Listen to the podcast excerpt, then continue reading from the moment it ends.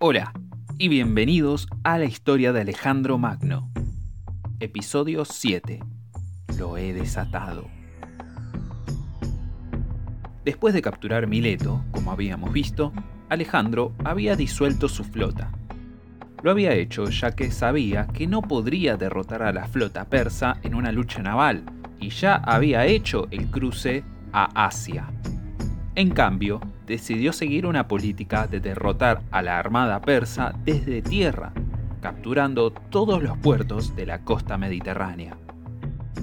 Por esto, Alejandro se tuvo que mover de Mileto con todo su ejército hacia Caria, cuya principal ciudad era Alicárnaso. Caria previamente había sido gobernada por la reina Ada, cuyo trono había sido usurpado por su hermano Pixodaro, quien, como recordarán hace unos capítulos, intentó arreglar un matrimonio entre su hija mayor y Arrideo, el medio hermano de Alejandro, y luego con el mismísimo Alejandro.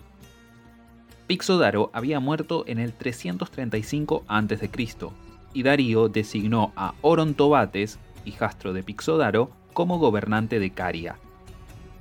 Por esto, Ada se estaba escondiendo en la ciudad de Alinda, dentro de la región de Caria. Mientras tanto, Memnón, de quien antes habíamos hablado, se había retirado hacia Alicárnaso luego de la derrota en el Gránico y había recibido el control de Asia Menor y el comando de la flota. Memnón y Orontobates se estaban preparando para la defensa de Alicárnaso cuando Alejandro llegó a mitad del 334 a.C.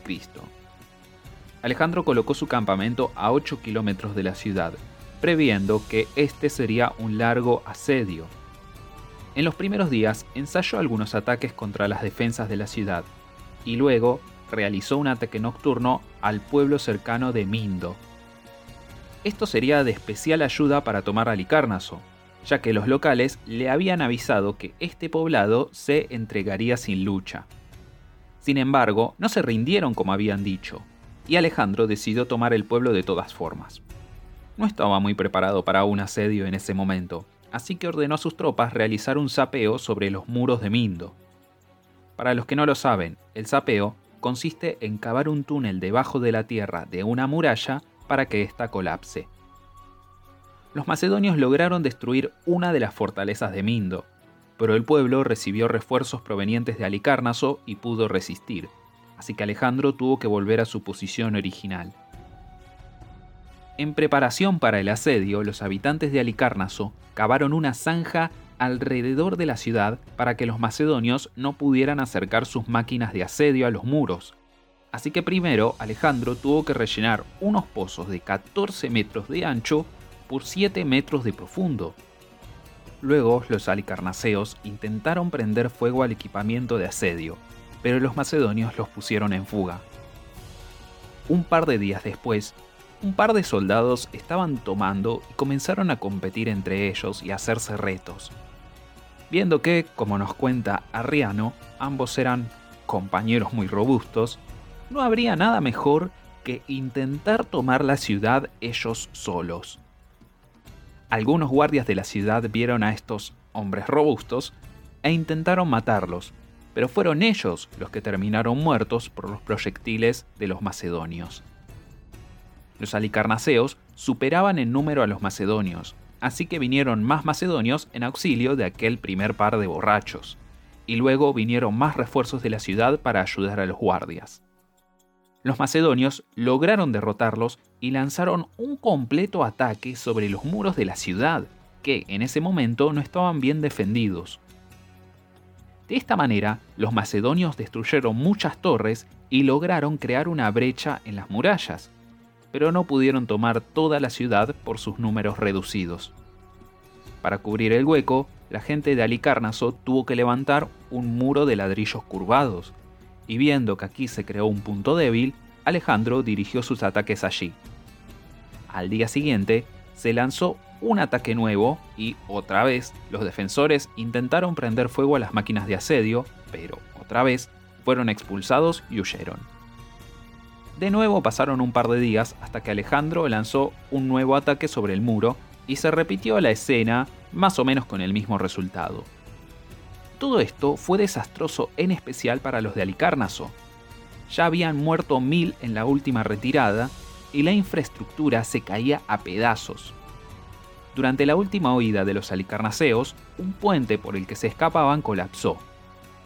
Para evitar que toda la ciudad se derrumbara, Alejandro tuvo que cancelar el ataque. Orontobates y Memnon se reunieron y llegaron a la conclusión de que la ciudad caería con toda seguridad. Los muros estaban rotos y ya sufrían enormes bajas, así que a medianoche decidieron incendiar la ciudad y dirigirse a la isla de Kos, una fortaleza cercana, y al Salmácide, que era la parte alta de la ciudad de Alicarnaso. A causa de esto, Alejandro envió sus tropas para apagar el fuego y ellos intentar salvar la ciudad. Las tropas habían visto cómo los persas huyeron a la isla y al Salmácide, pero Alejandro decidió no asediar esas fortificaciones. Ya habían tomado la ciudad. ¿Qué sentido tendría hacer eso? Les tomaría demasiado tiempo por una recompensa demasiado pequeña. Así que Alejandro dejó a Ptolomeo, el futuro rey de Egipto, con 3.000 soldados de infantería y 300 de caballería para asegurar esos puntos fuertes y luego buscó a la reina Ada en Alinda y la convirtió en gobernadora de Caria. Con ella, Alejandro tuvo una relación muy inusual, muy afectiva. Ada se percató de que Alejandro era un amante de los dulces, así que solía enviarle postres y otros dulces de su gusto. También lo adoptó como hijo, lo cual fue un movimiento muy inteligente por parte de Alejandro, ya que sabía que ganaría el control de Caria luego de que ella muriera. Él solía llamar a Ada madre, lo que llevó a que algunos se cuestionaran la relación entre Alejandro y su madre real, ya que verían esto como una especie de divorcio de Olimpia. Como pronto veremos, también terminaría renunciando a su padre. Alejandro recompensó a sus hombres permitiendo que aquellos que recién estaban casados volvieran con sus esposas durante el invierno del 334 al 333 a.C., lo que hizo que sus tropas lo amaran aún más. Junto a esto, Alejandro envió a uno de sus comandantes mayores, Cleandro, de vuelta al Peloponeso para reclutar más soldados. Por su lado, envió a Parmenión a Sardes, desde donde podría marchar hacia Frigia en Anatolia Central, mientras él en persona avanzaría sobre la costa hasta Licia y Panfilia, que si vemos en el mapa se encuentra en la costa suroeste de Turquía. Después de capturar esta región, Alejandro descubrió un complot contra su vida, organizado por, prepárense, Alejandro, otro Alejandro, típico. Para diferenciarlo, lo llamaremos Alexandros. Aparentemente, Alexandros ya estaba bajo sospecha por el asesinato de Filipo, como había recibido todo el apoyo de Alexandros tras la muerte de Filipo, lo perdonó. Alexandros tuvo numerosos encargos y rangos dentro del ejército, eventualmente llegando a liderar la caballería tesalia. Un desertor macedonio, del que hablaremos mucho más adelante, llamado Amintas, le avisó a Darío que Alexandros estaría dispuesto a... Mm, ¿cómo decirlo de forma elocuente? cargarse a Alejandro. Por ello, Darío envió a un asistente suyo a la región, cuya tarea se supone que era hablar con el gobernador local.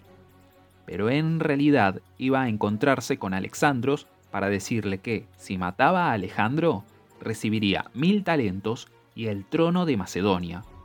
Pero el enviado fue capturado por Parmenión. Esto también explicaría un presagio durante el asedio de Alicarnaso en el que Aristandro los previno de la traición de un amigo. Finalmente, Alejandro envió un mensaje a Parmenión, quien terminó arrestando a Alexandros. Luego, Alejandro continuó su avance por la región, donde ocurre una anécdota muy notable. Aparentemente, mientras caminaba por la costa, Alejandro decidió ir a la playa. Le reportaron que el área era impasable por la marea alta, pero de repente la marea retrocedió para que Alejandro pudiera pasar. El mismo Alejandro nunca mencionó esta anécdota a nadie, lo que uno pensaría que seguro que haría, llevándonos a imaginarnos que esto nunca ocurrió realmente. Pero Arriano trata de explicar esto argumentando que fue un súbito cambio en el viento lo que permitió que esto pasara. Algo razonable como eso pudo haber pasado, permitiendo que tomara un atajo a lo largo de la costa, lo que luego pudo ser exagerado para que pareciera un milagro. Este proceso de exageración de la vida de Alejandro comenzó seguramente por el historiador oficial de Alejandro, Calístenes, que, por cierto, tenía la aprobación del mismo Alejandro. Luego de esto, el rey macedonio prosiguió por la costa hasta que conquistó el pueblo de Side, para luego volver sobre sus pasos, ya que no había ningún otro pueblo costero importante allí. Pero al dirigirse hacia el norte, no pudo tomar el pueblo de Silio, en parte porque necesitaría desplegar el equipamiento de asedio, y en parte porque Aspendo, otra importante ciudad que había conquistado, se rebeló. Una vez que sometió esta revuelta, se internó más al norte hacia Turquía central, hasta que llegó a la ciudad de Gordio hacia mediados del 333 a.C. Primero, para ordenar la logística, se reunificó a todo el ejército en Gordio. Parmenión volvió con sus fuerzas, los soldados recién casados retornaron y también llegaron los refuerzos de Cleandro. Ahora, Alejandro se quedó en Gordio no solamente como un punto logístico. Aquí hay toda una famosa historia detrás de esa ciudad, así que pónganse cómodos y escuchen, ¿sí? Había una vez, en un reino muy muy lejano, un hombre llamado Gordias. Él estaba trabajando en su campo cuando un ave se posó en la junta de su carro y se quedó allí hasta que al final del día el campesino soltó al buey que tiraba del carro. Gordias estaba intrigado por esto, así que fue a un pueblo cercano donde sus habitantes eran famosos por sus talentos en el arte de la adivinación. Y allí encontró una chica que le dijo que volviera a casa y realizara un sacrificio a Zeus Rey. La chica fue junto a él y le mostró cómo hacer correctamente el sacrificio.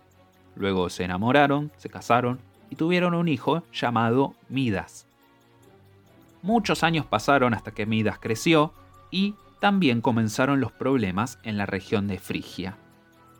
Un oráculo había dicho que un carro traería el fin de las luchas en el reino. Así que un día Midas, junto a su madre y a su padre, llegaron en un carro al lugar donde todos los frigios se estaban reuniendo para discutir qué hacer. Así que los presentes se dieron cuenta de que Midas cumplía la profecía, por lo que hicieron que Midas fuera su rey y todos vivieron felices por siempre. Bueno, salvo la parte en la que Midas obtiene el poder de transformar todo en oro, convierte a su hija en una estatua de oro sólido, pierde sus poderes, pierde un concurso musical contra Apolo y es castigado haciendo que tenga orejas de burro. Pero aparte de todo eso, vivieron felices por siempre. Y esta ni siquiera es la historia completa del origen de Midas, pero no quiero ir tan en detalle. Como sea, el carro de Gordias terminó en la ciudad nombrada en su honor, es decir, Gordio, y el nudo que ataba el palo del yugo al carro era increíblemente complicado. Era muy grande el nudo, con sus cabos escondidos dentro del medio del nudo mismo. Se decía que el hombre que lo desatara se convertiría en el señor de toda Asia, entendiendo Asia como todo el imperio persa. Esto era un problema para Alejandro. No podía irse sin deshacer el nudo. ¿Qué clase de mensaje daría eso? por obvias razones, necesitaba el respaldo de esa leyenda. Así que, ¿cómo deshacerlo? Hay dos relatos. La versión aburrida, ofrecida por Aristóbulo, que dice que simplemente sacó la traba del yugo y el taco de madera aflojó el palo, que era lo que mantenía todo el nudo unido. Al quitar la traba, podía separar el palo del yugo y listo. Pero también está la otra versión, cuenta que Alejandro desenvainó su espada y cortó el nudo al medio, proclamando, lo he desatado. Esa misma noche se sintieron fuertes truenos que según Arriano era una clara señal de los cielos. Ahora dejaremos a Alejandro por un momento para hacer un panorama más amplio de toda la guerra. Aunque la campaña personal de Alejandro es crucial para el conflicto, hubo otros frentes que no se pueden desestimar. Mientras Alejandro y sus generales se centraban en capturar Asia Menor, también había una campaña en marcha en las islas griegas.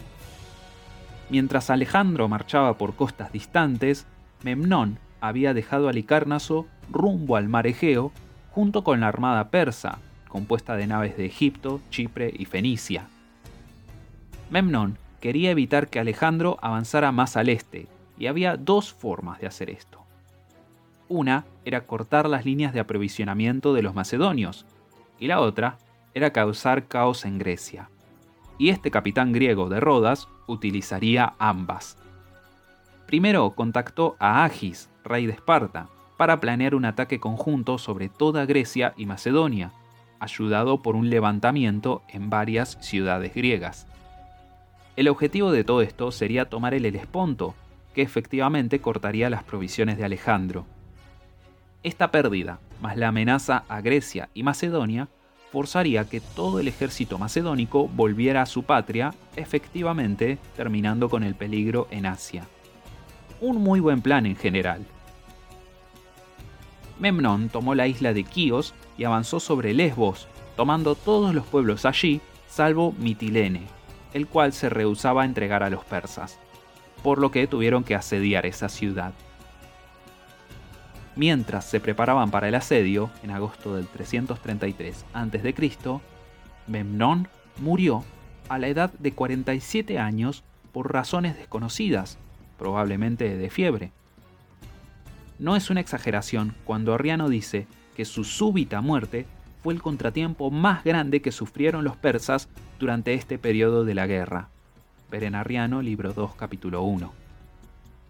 Memnón había anunciado que su sucesor al mando, aunque pendiente de aprobación por Darío, sería Farnabaso, su sobrino. Farnabaso logró tomar Mitilene y controlar todo Lesbos. Su próximo objetivo fue la isla de Ténedos, la que, una vez capturada, dio a Farnabaso el control sobre el Helesponto. Antípatro, el regente de Macedonia, ordenó entonces que se reunieran todos los barcos de guerra desde Eubea y el Peloponeso para defender a Grecia de un ataque marítimo persa. Con eso ya estamos al día en este teatro de guerra, así que volveremos con Alejandro y conoceremos la próxima la suerte de Farnabaso. Una vez que Alejandro supo de la muerte de Memnón, se sintió mucho más confiado en su avance al interior del imperio persa, por lo que abandonó Gordio para seguir al este. Dos días después de desatar el nudo, salió hacia el pueblo de Ankara, en Galacia, la cual tomó y luego siguió rumbo a Capadocia, en el este de Turquía.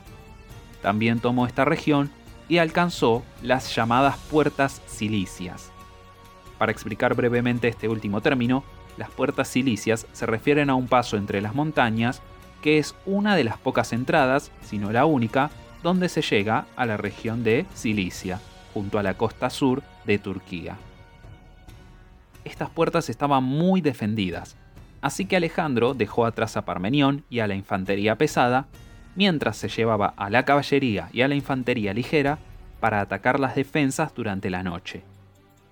Esta parte del plan no funcionó del todo, porque los persas lo vieron venir, pero puede considerarse un éxito, ya que los persas que allí estaban huyeron al ver que Alejandro en persona los atacaría.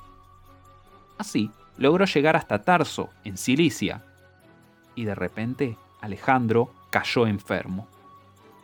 Según las fuentes, esto pudo haber sido por el cansancio o por haber nadado en el cercano río Sidno, cuyas aguas eran heladas tuvo fiebres altas y noches enteras sin dormir. Todos sus doctores temían por su vida y se rehusaban a tratarlo, entendiendo que, si fallaban, ellos serían culpados por su muerte. Todos los doctores, excepto uno. Filipo de Acarnania, un buen soldado y un buen doctor, se dijo que no podría vivir con sí mismo si abandonaba a Alejandro, por lo que le dio un laxativo Mientras Filipo preparaba el medicamento, Alejandro recibió una nota de Parmenión que decía, Cuidado de Filipo, me han informado que has sido sobornado por Darío para asesinarte. Berenariano, libro 2, capítulo 4. Cuando Filipo volvió con la medicina, Alejandro le entregó la nota y tomó el preparado mientras Filipo lo leía. El doctor lo miró simplemente le dijo que tomara el medicamento y se recuperaría. Algo que en efecto Alejandro hizo. Esto es muy notable por varios motivos. Las fuentes pintan a Alejandro de una manera muy favorable, con tanta confianza en sus hombres y con una negativa a creer en la traición de los suyos, impasible ante su propia posible muerte. Esto es muy admirable, pero la historia contiene un lado oscuro. Después de la muerte de Parmenión, sobre lo que luego hablaremos, vendría un profundo giro en la personalidad de Alejandro, esta narración muestra a Alejandro ignorando el mal consejo de su viejo general, lo cual a su vez pinta a Parmenión como alguien muy errado. Hemos visto esto antes en el relato de Arriano y Plutarco de la batalla del río Gránico, y también justo antes del asedio de Mileto. Así que tengan en cuenta que Parmenión probablemente era mucho más competente a como nos lo relatan estas fuentes. Con todo esto en cuenta, ahora nos iremos un poco por las ramas y tendremos que encarar al rival de Alejandro, Darío, el rey de reyes. Nacido con el nombre de Codomano en la familia real persa en el 338 a.C., era nieto del entonces reinante Artajerjes II. Artajerjes II lo sucedió Artajerjes III, quien reinó entre el 358 y el 338 a.C y pasó la mayor parte de su reino sometiendo rebeliones.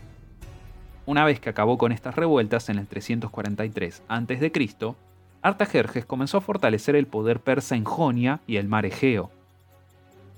Y Sócrates, un político ateniense, intentó llamar a una cruzada contra esta ofensiva de los bárbaros del este, pero los griegos se encontraban muy enredados en luchas internas como para hacer algo al respecto, y justo estaban en el proceso de ser aplastado por Filipo de Macedonia y su hijo Alejandro. Para el 338 a.C. era claro que el plan de Filipo era invadir el imperio persa. Pero Artajerjes fue asesinado antes de que pudiera intentar detenerlo.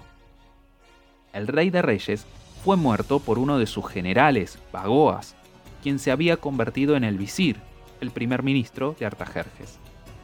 En su lugar su hijo Artajerjes IV, Arcés, ocupó el trono, a quien llamaré solamente Arcés para no confundirlo con el padre. Nadie esperaba que Arcés fuera el sucesor, ya que era el hijo más joven, pero cuando Bagoas mató a Artajerjes, también asesinó a la mayor parte de su familia. Arcés gobernó solo dos años, hasta el 336 a.C., periodo en el que solo fue un títere de Bagoas. Sin embargo, Cansado de esto, Arcés decidió destruir a su amo. Pero Bagoas se enteró, lo asesinó y elevó a un primo de Arcés al trono, Codomano. Codomano ya se había distinguido en combate y servía como un mensajero real. Al llegar al trono, Codomano tomó el nombre real de Darío. Y resulta ser que este Darío era igual de rebelde que Arcés, por lo que Bagoas intentó envenenarlo a él también, ni lento ni perezoso, Darío entendió lo que pasaba y obligó a Bagoas a tomar su propio veneno, matando al malvado ministro. Además, cabe mencionar que se acusaba a Bagoas de ser el asesino de Filipo. Pero ahora volvamos con Darío. Uno pensaría que al ser uno de los hombres más poderosos del mundo, Darío tendría una buena vida. Después de deshacerse del ministro conspirador, el futuro de Persia sería brillante, ¿no? No lo creo. De pensar esto estaríamos totalmente errados. Bagoas era un muy buen general y un experimentado administrador, cosas que Darío definitivamente no era. No era ni un gran líder, no tenía experiencia en gobernar un inmenso imperio y no poseía el talento y las cualidades que su reino necesitaba. Para empeorar todo, este no era un periodo de paz que le hubiera permitido a Darío acostumbrarse al trabajo los persas atravesaban enormes turbulencias. Las revueltas que mencioné que Artajerjes acalló no fueron asuntos menores. En el 388 a.C., Egipto se había rebelado y mantuvo su independencia por 40 años. Cuando el rey emprendió una campaña pero no logró someterla en el 351 a.C., todo el sector occidental del imperio estalló en rebeliones. Además, los últimos 100 años, la influencia persa en la zona oriental se estaba desvaneciendo, mientras la frontera se alejaba del valle del Indo. Es obvio que la invasión de Alejandro en el 334 a.C. fue un enorme problema para Darío, pero esta visión simplista ignora un problema. ¿Cómo y por qué Alejandro pudo llegar a invadir el imperio persa en primer lugar? Sabían desde hace años de estos planes de invasión. Si el imperio hubiera estado en orden, uno habría esperado que previnieran que el enemigo llegara a sus tierras. O al menos habrían preparado una fuerza mayor a la que tenía Memnón, la cual había sido superada por el ejército macedónico en una razón de 3 a 1. Darío no tuvo prisa por enfrentar a Alejandro porque no esperaba que él quisiera conquistar el imperio. En cambio, confiaba que sus sátrapas se encargaran del asunto. Y es entendible no esperar que Alejandro justo deseara conquistar todo el mundo conocido. Pero jamás debería subestimar al enemigo. No hace falta decir que las cosas no eran perfectas en el imperio persa. Pero Darío tampoco estaba quieto. Mientras Alejandro avanzaba por Asia Menor, el rey de reyes atravesaba Mesopotamia. Supuestamente salió de Susa con una fuerza de 600.000 soldados, pero es seguro que esto es una exageración. Las estimaciones modernas hablan de algo de 100.000, entre los que habrían 11.000 de caballería, los 10.000 inmortales persas y 10.000 mercenarios griegos. Fue para fines del 333 a.C. que Darío estaba esperando a Alejandro en las llanuras cercanas. Y aquí lo dejaremos por este episodio. Si les gustó el programa, nos pueden buscar en nuestras redes, en Trecha Podcast en YouTube, como Historia de Roma P en Twitter, Alejandro Magno Podcast en Facebook y Alejandro Magno Podcast en Instagram. Gracias por escuchar. Nos volveremos a oír la próxima, en la primera pelea cara a cara de Alejandro y Darío, la batalla de Isos.